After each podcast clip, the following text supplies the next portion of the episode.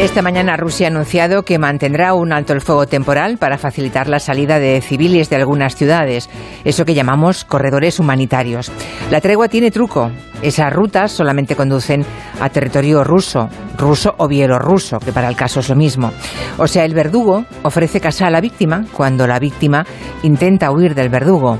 La trampa parece indecente. Todas las cifras de previsión de refugiados pueden ser pulverizadas. En 10 días, casi 2 millones de ucranianos han huido del horror.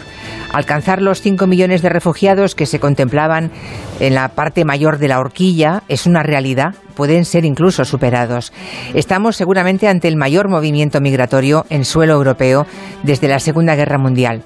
El estatus jurídico del refugiado, desde luego, es distinto del migrante, porque está protegido por el derecho internacional, el derecho a salvar la vida, nada menos.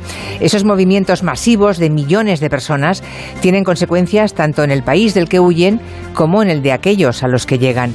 De eso queremos hoy hablar en el tiempo de gabinete, con un punto de partida que no podemos olvidar, que todos somos migrantes o descendientes de migrantes y habrá consecuencias políticas, económicas